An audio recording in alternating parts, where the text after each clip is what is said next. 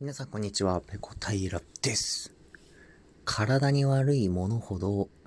時々衝動的にものすごく食べたくなってしまうことあるよねっていうお話です。えー僕もですね、まあいい大人になり、そりゃ10代、20代のね、若い頃と比べれば、自分の体を気遣って、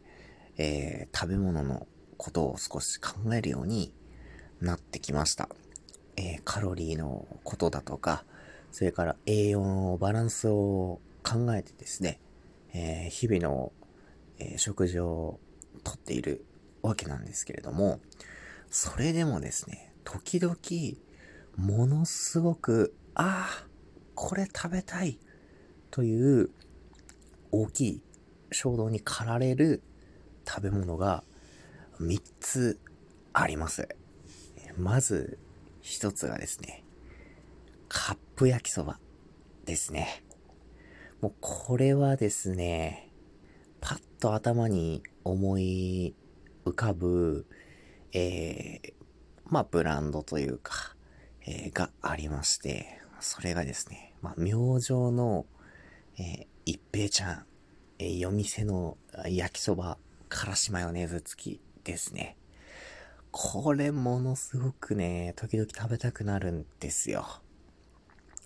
カップ焼きそばってもはや焼きそばとは別の食べ物ですよね。カップ焼きそば食べたい時に普通の鉄板で焼いた焼きそば出されて満足できるかって言ったらできないと思うんですよね。カップ焼きそばにはカップ焼きそばにしかない独特のあのジャンク感、えー、それから食べた、えー一口目の満足感と、それから最後の一口の背徳感ってなんかありませんか？ものすごいカロリー高いですよね、カップ焼きそばって。えーペヤングの超大盛り？あの、横にすごくでかいやつとかだと平気で1000キロカロリーとかいくじゃないですか。もう、あれを見るとですね、まあ、とてもとても毎日食べようという気にはならないんですけれども、それでもですね、時折、特に夜ですね、ものすごくですね、このカップ焼きそば、これに、えーマヨネーズをバビバビかけて食べたくなってしまいますね。えー衝動的に食べたくなってしまう、えー食べ物、えー二つ目。マックのフライドポテト。これもうまいですね。揚げ物。体にはね、まあもちろん良くはないですよ。毎日毎食食べてたらとんでもないことになってしまいますけど、それでもね、あのマックの細いフライドポテトですね。まあ、ポテトって、あの、まあ、大きく2種類あると思うんですけど、あの、ファストフードのポテトって、あの、マックの細いタイプと、あの、モスバーガーとかの皮がついた、こう、三日月型に切ってあるフライドポテトですね。あの、カリカリ派か、ホクホク派かみたいなところでタイプ分かれると思うんですけど、僕は細く切ってカリカリに揚げたマックのフライドポテトが好きですね。子供の頃の CM、マックの CM で、えー、子供の頃、